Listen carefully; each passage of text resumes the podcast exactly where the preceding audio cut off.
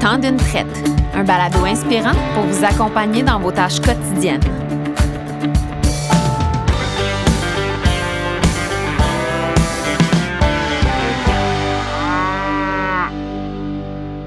Aujourd'hui, le temps d'une traite, j'aurai deux invités pour discuter des collaborateurs inestimables que sont les travailleurs étrangers temporaires. D'abord, on va couvrir l'aspect de leur recrutement, des éléments importants à prévoir pour les accueillir avec Martin Méthode de Harimé, une agence de recrutement de main-d'œuvre étrangère. On aura aussi la perspective de Jacinthe Surprenant de la ferme Jobry Holstein de Saint-Alexandre en Montérégie sur son expérience à elle de sa collaboration avec des travailleurs étrangers, puis comment ils ont pu faire toute la différence pour son entreprise laitière. Bonjour à vous deux. Bonjour. Bonjour. Merci beaucoup d'être avec nous aujourd'hui. D'abord, j'aimerais commencer avec toi, Martin. Je sais que la main-d'œuvre euh, puis la pénurie qu'on connaît depuis un bon moment déjà, ça fait partie, toi, de ton quotidien depuis plusieurs années, euh, alors que tu t'es spécialisé en recrutement agricole. J'aimerais ça que tu nous parles de comment, toi, tu as vu évoluer cet aspect-là dans le temps. Oui, euh, malgré mon jeune âge, ça fait déjà 25 ans que j'aide des, des, producteurs, productrices agricoles pour l'embauche de main-d'œuvre étrangère à la fin des années 60, de, fin des années 90, euh, les programmes, euh, c'était vraiment pas compliqué. Ils étaient encore en, construction, en, adaptation. À l'époque, là, ça prenait environ six à huit semaines du début de la démarche jusqu'à ce que les travailleurs puissent arriver à la ferme. Et aujourd'hui, 20, euh, 25 ans plus tard, on parle de six mois minimum pour réussir à faire tout le processus. Donc, au fil du temps, il y a eu de plus en plus d'entreprises qui ont adhéré au programme. Les programmes se sont un peu complexifiés.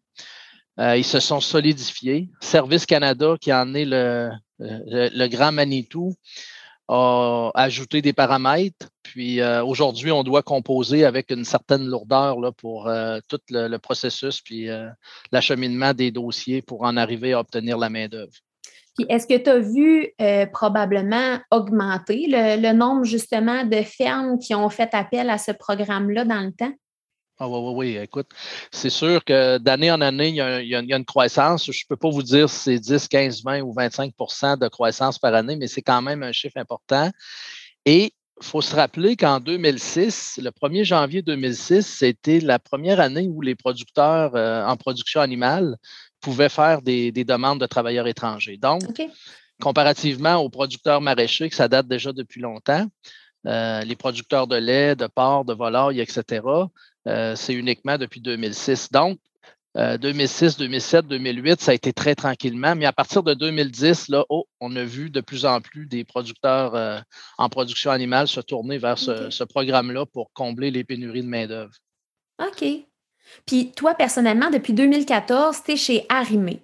J'aimerais ça que tu nous présentes de quelle façon vous venez en aide justement aux producteurs qui songent à se tourner vers la main-d'œuvre étrangère. Oui, Arimé, c'est une entreprise privée qui, vient en aide aux producteurs, productrices agricoles pour l'ensemble du cheminement. Donc, on, effectue le recrutement dans des pays partenaires comme le Mexique, le Guatemala, le Pérou, le Honduras. Ça, c'est les quatre principaux pays. Donc, on effectue le recrutement et on va accompagner l'employeur, on va agir comme tiers pour le montage des demandes. Pour obtenir les autorisations d'emmener la main-d'œuvre ici au Québec puis au Canada, ça prend des autorisations préalables. Donc, notre rôle, c'est de faciliter la vie des, employeurs pour euh, les représenter à ce niveau-là. Et ensuite, bien entendu, euh, tout l'aspect des transports aériens, on coordonne 100 des, des voyages pour s'assurer que chaque employeur puisse avoir euh, ses travailleurs qui ont été demandés euh, en temps voulu. OK. Il y a d'autres services, je pense aussi, que vous offrez dans tout, l'aspect de l'adaptation, si on veut, euh, à, ce mode de vie-là, quand eux arrivent ici pour qu'ils soient bien accueillis, puis qu'il y ait une, compréhension entre les, les employeurs et les employés. Oui, puis c'est un peu, euh, je dirais, la force de arrimer euh, les services personnalisés aux employeurs. Donc, avant même que le travailleur arrive, il, y a des, il peut avoir des rencontres euh, pour préparer le client à, être outillé pour que l'intégration se fasse bien. Puis, bien entendu, on, parle de la langue, hein, l'espagnol. La majorité des travailleurs sont hispanophones. Donc, il y a une sensibilisation, il y a des formations possibles également. Mais de s'assurer que l'employeur, quand c'est sa première expérience, est au courant de toutes ses responsabilités, le rôle qu'il va jouer pour l'introduction dans son entreprise, c'est déterminant. Si on réussit à bien encadrer nos, nouveaux clients, l'expérience va être favorable, puis euh, ça va durer longtemps par la suite. Bien, justement, tu sais, tantôt, je t'entendais dire, là, euh, ça peut aller au moins six mois et tout ça, parce que je pense que, tu sais, pour un, grand nombre de producteurs, le moment où est-ce qu'ils se disent, OK, on le fait, euh, c'est un peu comme, OK, on attend le miracle là, pour enfin avoir un sport fiable puis à plus long terme, mais il y a plusieurs étapes, ça ne se fait pas tout seul. Y a-t-il des éléments à quoi s'attendre? Euh, justement, tu sais, comment ils doivent être préparés, les producteurs qui, veulent faire appel aux travailleurs étrangers? Je me plais souvent à dire à chaque semaine, à tous les gens qui font affaire avec Arimé, planification. C'est la clé du succès. C'est le seul ingrédient que les employeurs euh, possèdent et qui ont du contrôle dessus. Mm. Donc, il ne faut pas gérer à la dernière minute dans ce dossier-là parce qu'on va être déçu puis il va y avoir des absences de travailleurs. Des visions de, six mois, des visions d'un an d'avance pour planifier. Quand on a des projets puis qu'on sait que ça va prendre plus de monde, il faut planifier. Si à la base, les producteurs, les productrices retiennent cet élément-là dans la capsule, on a déjà on a déjà avancé beaucoup. OK? Mm. Planification, c'est la clé du succès dans le dossier des travailleurs étrangers. J'insiste euh, là-dessus. Puis, Jacinthe, dis-moi, toi, comment tu as vécu les démarches, euh, tu sais, la toute première fois là, quand vous vous êtes embarqué là-dedans? Bien, euh, la toute première fois, j'ai communiqué avec Martin. Je dirais que c'est là un petit peu, j'ai fait ah, OK, ouf, il y a du monde pour nous aider là-dedans, parce que ça paraît un peu gros là, quand tu veux commencer ça. Euh, là, c'est là, sans parler avec Martin, j'ai vu que, tu sont là. Euh, tantôt, Martin, il parlait de faciliter la vie des producteurs, mais c'est vraiment ça. Ils sont des facilitateurs. Tu ils nous ont vraiment, euh, ils nous encadrent, ils nous aident, ils nous disent, OK, là, c'est le moment de faire ça. Puis, tu c'est de planifier, mais c'est aussi de, de, de, répondre rapidement aux demandes qu'ils nous font, là, tu des signatures, tu sais, des besoins qu'on a, de, de, bien cerner aussi le besoin que, du travailleur, des travailleurs qu'on veut faire venir, ce qu'on recherche. Mais euh, c'est ça, sont vraiment là pour nous aider. On se sent vraiment soutenu. Fait que une fois embarqué dans, le train, si on peut dire, je trouve que ça, a vraiment bien aidé par la suite pour euh, les démarches. OK. Là, vous parlez euh, tous les deux justement de planification et tout ça. donc, on doit savoir exactement les tâches qu'on veut attribuer aux travailleurs avant même qu'ils soient arrivés, en fait, au moment de faire la demande. Oui, ben, tout à fait. Eh, Jacinthe, tu peux, tu peux répondre, mais je vais compléter euh, par rapport à Service Canada après. Là. Oui, ben moi, c'est un peu la, ben, la surprise que j'ai eue. C'était un peu euh, comme une liste d'épicerie, Martin. moi, c'est avec Martin, j'ai fait affaire en premier, puis il me disait Bon, ben, tout ça, ça, ça? Puis là, il y avait comme sa liste. Je dis Mon Dieu, c'est vraiment. C'était assez précis. Moi, je pensais t'appeler, ben, je veux un travailleur, puis il y arrivait. Mais non, eux, ils ont vraiment ce détail. C'est là que c'est le fun de faire affaire avec cette équipe-là, c'est qu'ils savent comment ça fonctionne, puis il euh, faut que ça aille le plus rapidement possible, qu'on soit satisfait au bout. Ben, il faut vraiment répondre à une liste de questions, mais c'est tout de même simple. C'est juste des choses qu'on ne pense pas, mais une fois qu'on a fait le premier, après, on le sait. Là, fait que, si Martin, tu veux renchérir. Oui, ben oui parce que toutes les tâches, euh, les tâches sont, sont, listées au début du processus parce que, bon, euh, l'affichage de poste est obligatoire pour euh, justifier que localement, on n'a pas été capable de combler là, les, les, postes. Donc, chaque, chaque tâche est enregistrée. Chaque tâche est utilisée aussi pour réaliser le recrutement là, dans le pays euh, où on va sélectionner la main-d'œuvre. Et au final, il va y avoir un permis de travail qui va être euh, libellé avec un code, un code national des professions, exemple 8431 dans votre cas chez vous, euh, Jacinthe, pour l'ouvrier en production agricole. Donc, les tâches qui sont identifiées au montage, incluant le contrat de travail et le permis de travail, doivent être respectées sur les lieux de travail. Donc, on a embauché un ouvrier agricole en production laitière, ben, il doit effectuer du travail en production laitière avec les tâches qui ont été énumérées. C'est important d'être conforme au niveau du programme euh, des travailleurs étrangers. Ça, Martin, est-ce qu'on a est-ce qu'il y a des gens de Service Canada, justement, qui font des vérifications, des validations de tout ça une fois les travailleurs rendus euh, à la ferme? Oui. Depuis 2015, les, euh, il y a une équipe de, vérificateurs chez Service Canada. Ils peuvent faire des vérifications à distance, mais ils peuvent faire des vérifications en présentiel aussi. En réalité, ce qu'ils veulent, c'est la conformité. est-ce que ce qui a été demandé s'est traduit dans le concret lors de l'arrivée des travailleurs? Est-ce que la paye a été bien administrée? Mm. Est-ce que le travailleur a eu ses congés? Est-ce que le travailleur a, dû assumer des frais qu'il n'était pas euh, censé, comme le billet d'avion ou etc., selon le programme? Donc, il y a des validations pour s'assurer que le programme y est bien géré euh, sur le terrain avec les utilisateurs. Puis j'imagine que même les travailleurs ont, ont accès à se plaindre ou quoi que ce soit. En tout cas, communiquer avec Service Canada pour s'assurer que leurs droits sont respectés aussi. Ah oui, depuis longue date, les travailleurs, euh, il, y a, un numéro là, pour euh, téléphoner chez Service Canada en, supposant que l'employeur ne paye pas le travailleur de façon régulière ou qu'il y a, un conflit particulier. Euh, il y a une ligne téléphonique là, que les travailleurs ont accès et il y a évidemment aussi les consulats qui sont là aussi pour protéger là, les, travailleurs, l'intégrité des travailleurs euh, euh, au Québec puis dans les autres provinces également. Puis je suis curieuse, Martin, tu sais, à, ce bout-ci de la chaîne, si on veut, au Québec, au Canada, euh, là, on comprend comment ça se passe, mais à l'autre bout, un travailleur étranger qui a de l'intérêt à venir travailler au Canada, comment ça se passe pour lui? Ben, il y a beaucoup d'appelés, mais peu d'élus, parce qu'il faut penser qu'il y a beaucoup de gens qui veulent venir travailler au Canada. On est une bonne terre d'accueil, les salaires sont bons, les conditions d'emploi sont favorables. Il, y a, beaucoup de gens qui veulent venir travailler ici, mais on ne peut pas tous les embaucher demain matin. Donc, mm. on va s'assurer que les travailleurs qui sont sélectionnés ont des bonnes références, il faut comprendre aussi qu'il n'y a personne qui a un dossier euh, criminel euh, dans son pays qui peut venir ici au Canada. Le Canada protège notre société en s'assurant qu'elle laisse rentrer des travailleurs qui sont pattes blanches, hein, qui n'ont pas de dossier.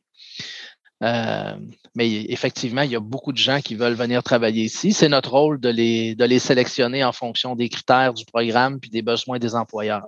Puis eux, ils s'identifient à qui, comment ils s'identifient directement à vous ou il y a également des agences euh, d'un différents des pays principaux que tu nous as nommés tantôt qui, qui les encadrent là-dedans? Oui, il y, a différents, il y a différents modèles selon le pays, mais euh, disons le plus populaire, c'est le partenariat entre le Canada et le Mexique dans le programme PTAS qu'on appelle.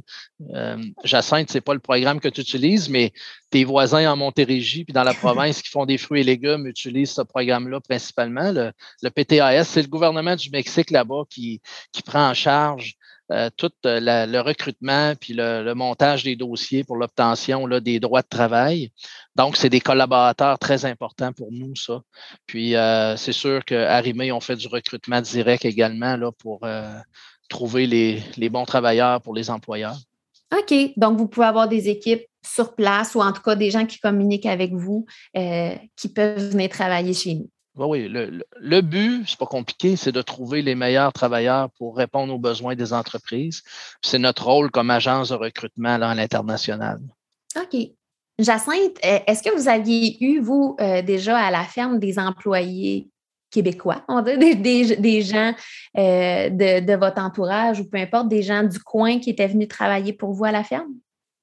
Euh, oui, c'est ça. On en a toujours eu, là, de, même là, du temps avant qu'on achète complètement l'entreprise. Il y a toujours eu des employés à la ferme, soit euh, temps plein ou temps partiel.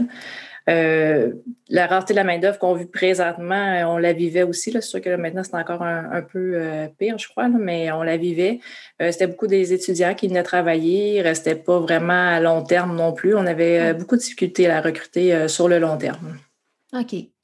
Puis c'est un peu justement à un certain moment où est-ce que vous vous êtes dit, là, on est à un point tournant dans l'entreprise, on, a besoin de gens, sinon on ne peut plus continuer. Là.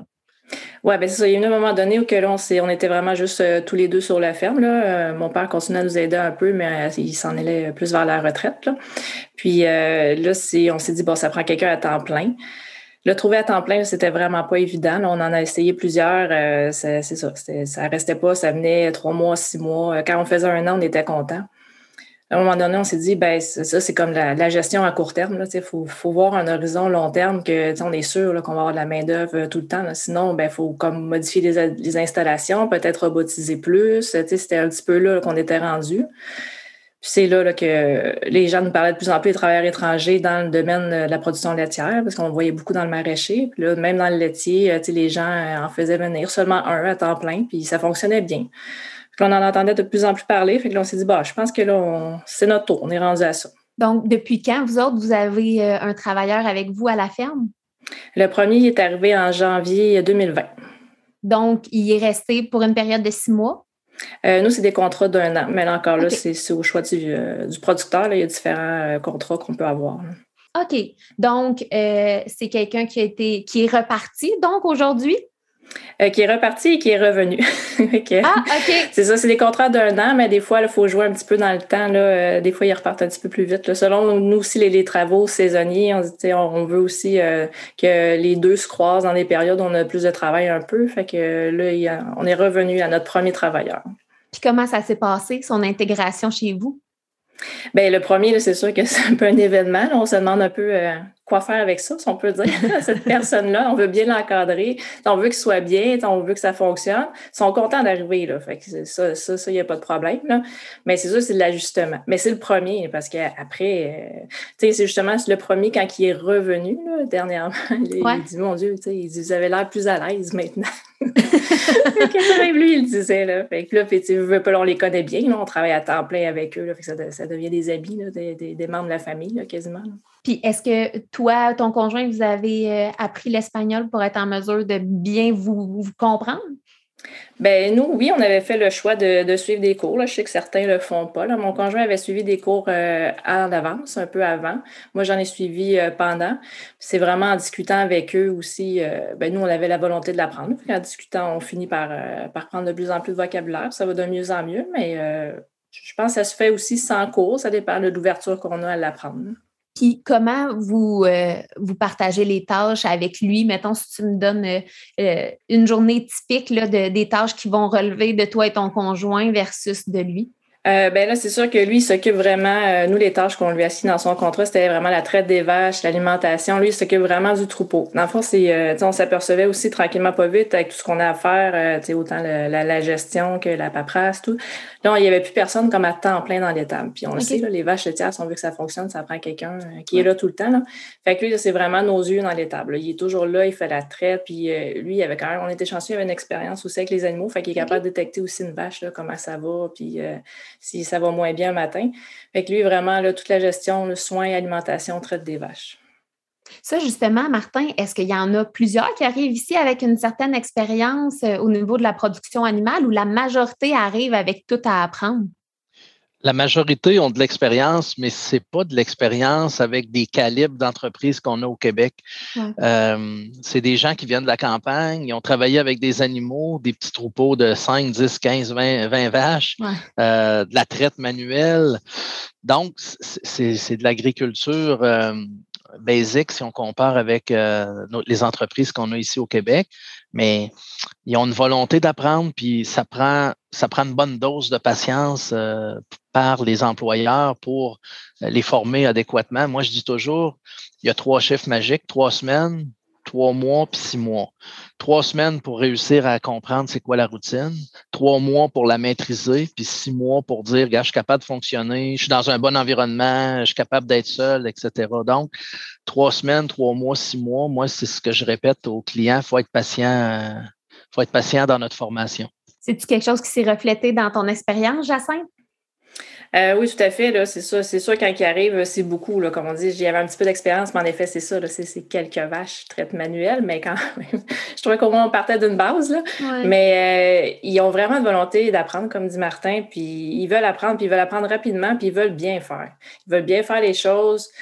Moi, je trouvais qu'ils étaient quand même curieux d'apprendre aussi, ils nous posaient beaucoup de questions, puis ils veulent faire comme nous, ils observent, ils observent vraiment ce qu'on fait, ils veulent, euh, ils veulent s'assurer que ça fonctionne bien, parce qu'eux, ils arrivent ici, mais ils ont déjà l'idée, moi, je vais retourner au Guatemala, mais je vais revenir après, parce que, comme dit Martin, il y en a beaucoup qui veulent venir travailler ici, puis ils veulent faire partie des élus. Puis comment tu perçois le, la relation qu'eux autres conservent avec leurs gens là-bas? sont quand même partis longtemps euh, dans leur quotidien? Est-ce qu'ils communiquent avec leur famille? Comment, ils, comment tu perçois qu'ils vivent ça, eux autres, euh, vivent à l'étranger? Bien, de ma petite expérience que j'ai à date, quand ils arrivent, ils ont un petit peu le, mal du pays, je pourrais dire. je pense que là, ça, sur le coup, ils s'ennuient un petit peu plus. Tranquillement, pas vite, ils se réhabituent au mode de vie ici, puis ça va bien. Puis maintenant, il y a tellement de moyens de communication là, par euh, Internet, là, via toutes les applications possibles, ils peuvent se voir. je pense que ça, ça va quand même bien. Quand ils prennent la décision de venir ici, je pense que c'est quand même réfléchi aussi. Là. Ils savent que ça va être une expérience, euh, quand même une grande expérience. Ils, savent, mais c'est que ça cause tellement du bien sur leur famille par la suite, avec le salaire qu'ils font ici, qu'ils sont très, très motivés. Là. Ils savent ce qu'ils vont faire avec l'argent quand ils vont être dans leur pays. Puis ça, les motive, puis ils sont quand même bien, je, crois, là, avec ça. Toi, Martin, est-ce que c'est quelque chose qui fait partie justement de, de votre démarche de les préparer mentalement, on va dire, mais de s'assurer qu'ils comprennent bien dans quoi ils s'embarquent puis qu'est-ce qu'ils vont vivre comme expérience? On a un rôle important dans ça. Euh, chaque travailleur est rencontré au préalable et on, il est informé des règles. Moi, j'appelle ça les règles du jeu, là, ici, euh, tant au niveau du travail qu'au niveau d'être un bon citoyen, parce que ces gens-là finissent par utiliser des véhicules, euh, le code de la sécurité routière, les cellulaires au volant, l'alcool au volant, c'est toutes des choses qui sont bien expliquées, les choses à faire ou les choses à ne pas faire. Euh, il, y a un travail, euh, il y a un travail important de sensibilisation avant que les travailleurs arrivent, mais effectivement, il y a un contraste. Quand c'est la première expérience, il y a un choc culturel, c'est bien évident. Euh, à l'interne, on a du personnel pour discuter avec ces gens-là, pour les rassurer, puis se donner la, période d'adaptation nécessaire. on parlait là, des moyens de communication. C'est fantastique là, ce qu'on a aujourd'hui avec les écrans, puis les messengers, puis les FaceTime, etc chaque travailleur est en communication visuelle avec ses parents ou sa famille, ses mm. enfants. C'est, ça l'a tellement évolué en 5, 5 6 ans, là, c'est incroyable. Euh, si on recule de 5 ans, 10 ans, on les voyait chacun leur tour au téléphone euh, euh, à parler avec la famille, puis les, les, cartes d'appel étaient à mode là, pour pas que ça coûte trop cher. Maintenant, ils ont, ils ont, chacun, ils arrivent tous avec le téléphone cellulaire. Ils sont capables de communiquer puis de se voir. Là. Ça, ça, ça l'a aidé beaucoup à la solitude ou à l'ennui. Euh, on est chanceux d'avoir ces technologies-là aujourd'hui. Oui, parce que, tu sais, comme toi, Jacinthe, chez toi, bon, tu as un travailleur étranger. Euh, est-ce qu'il s'est créé une petite communauté? Lui, est-ce qu'il s'est fait des amis, d'autres travailleurs peut-être qui sont dans les fermes voisines de chez vous? Oui, bien c'est ça. Nous, c'était un petit peu l'inquiétude au début. Là. Donc, euh, nous, il loge avec le, travailleur du voisin. Donc, au moins, ils sont quand même deux ensemble. Puis, euh, tranquillement, pas vite, ils sont quand même liés des amitiés aussi avec les travailleurs euh, de d'autres fermes qui sont dans nos villages, notre village ou celui, euh, les villages aux alentours. Fait que oui, ils finissent par se développer des amitiés. Puis, c'est ça, via les applications, ils peuvent même se parler. Des fois, ils vont souper, une gang ensemble, ou ils vont à l'épicerie ensemble. Fait que oui, quand même, ils finissent par avoir quelques amis. Oui, ça enlève une certaine pression comme comme personne d'accueil de dire bon ben il faut que je les garde occupés ou en tout cas euh, ben, c'est sûr qu'on essaie quand même de faire quelques activités avec eux surtout au début ils connaissent pas le pays fait qu'on essaie un peu de leur montrer les, classiques du pays euh, on essaie de sortir un petit peu c'est sûr. Je pense qu'on a quand même un petit peu un rôle là-dedans il faut, faut mm. pas non plus prendre toute la charge mais il faut quand même un petit peu leur montrer ce qui existe ce qu'ils peuvent faire puis les sortir un peu. Je pense, Jacinthe, que vous êtes en démarche présentement pour accueillir un deuxième travailleur. Oui, ben c'est ça. L'été prochain, on devrait avoir euh, deux travailleurs euh, temps plein pour nous aider euh, dans divers travaux, là, surtout les travaux au champ. on a des nouveaux projets qui, se rajoutent à la ferme. Donc, oui, c'est ça. On, ça va bien, fait qu'on on va s'entourer de plus de gens. Donc, c'est des projets que probablement vous n'auriez même pas envisagé si vous n'aviez pas eu accès à de la main-d'œuvre fiable comme ça. Non, bien surtout présentement, avec la rareté de la main-d'œuvre dans tous les domaines, là, c'est sûr qu'à un moment donné, tu te dis, là, c'est, fun de prendre l'expansion, mais ça prend des gens pour travailler avec nous, on n'y aurait pas pensé. Mais euh, avec ces programmes-là, c'est vraiment intéressant. Fait que euh, oui, on laissait l'été prochain en avoir deux, euh, voir comment on aime ça. Super. Puis J'aimerais ça, Martin, tu nous parles, tu l'as dit tantôt, le programme fédéral, il a, évolué dans le temps, il a, changé. il y a des forces et des faiblesses, évidemment. Euh, est-ce que tu sens qu'il y a quand même une volonté gouvernementale d'améliorer le, processus de ce côté-là? Parce que la, rareté de la main-d'œuvre, euh, oui, dans le maraîcher, oui, en production animale, mais maintenant, même dans les abattoirs, peu importe, un peu partout dans notre milieu agricole et ailleurs, on le ressent. Est-ce que c'est vraiment une option sur laquelle le gouvernement euh, travaille? c'est un incontournable. Ils n'ont pas, le choix. Les décideurs on, écoute, sont devant fait accompli actuellement. Euh, il, y a, beaucoup d'entreprises qui sont stagnantes présentement, qui refusent des commandes, qui, qui, qui, a plus de croissance à cause qu'il y a des postes, il y a des postes vacants dans, dans ces entreprises-là.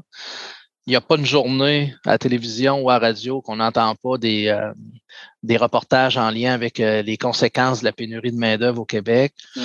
Donc, les, les, gouvernements doivent se pencher à la fois sur la main-d'œuvre euh, immigrante permanente et sur les migrants euh, temporaires. Euh, le sujet qu'on discute ce matin, c'est vraiment de l'immigration temporaire.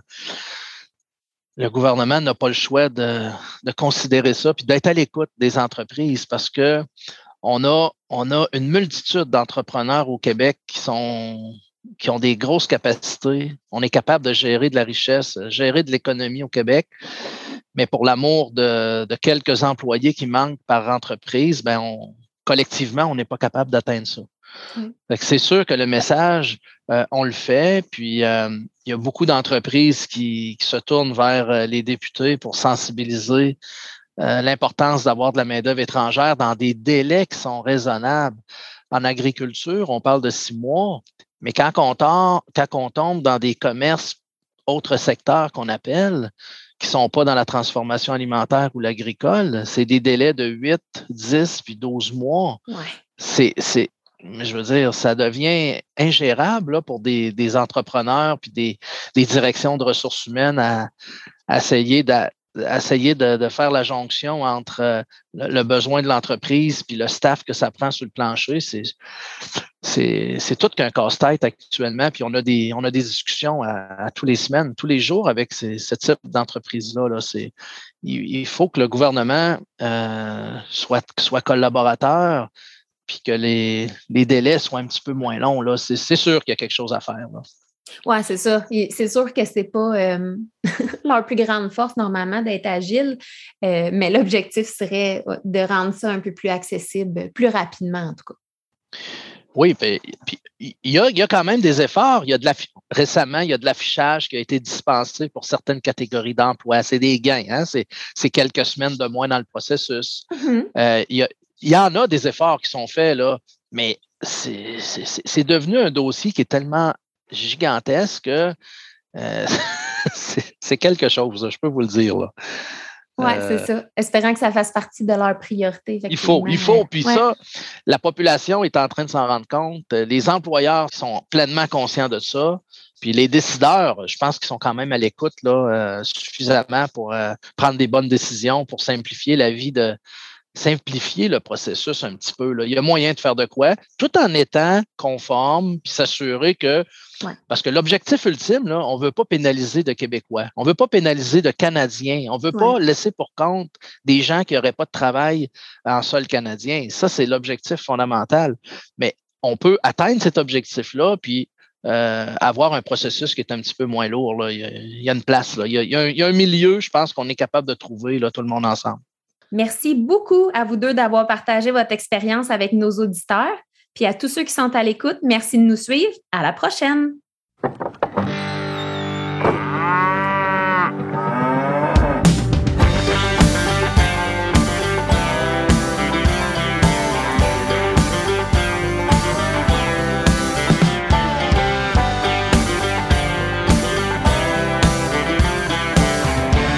Ce balado a été présenté par Trau Nutrition et son réseau de centres de services Suregain du Québec, chef de file en nutrition animale.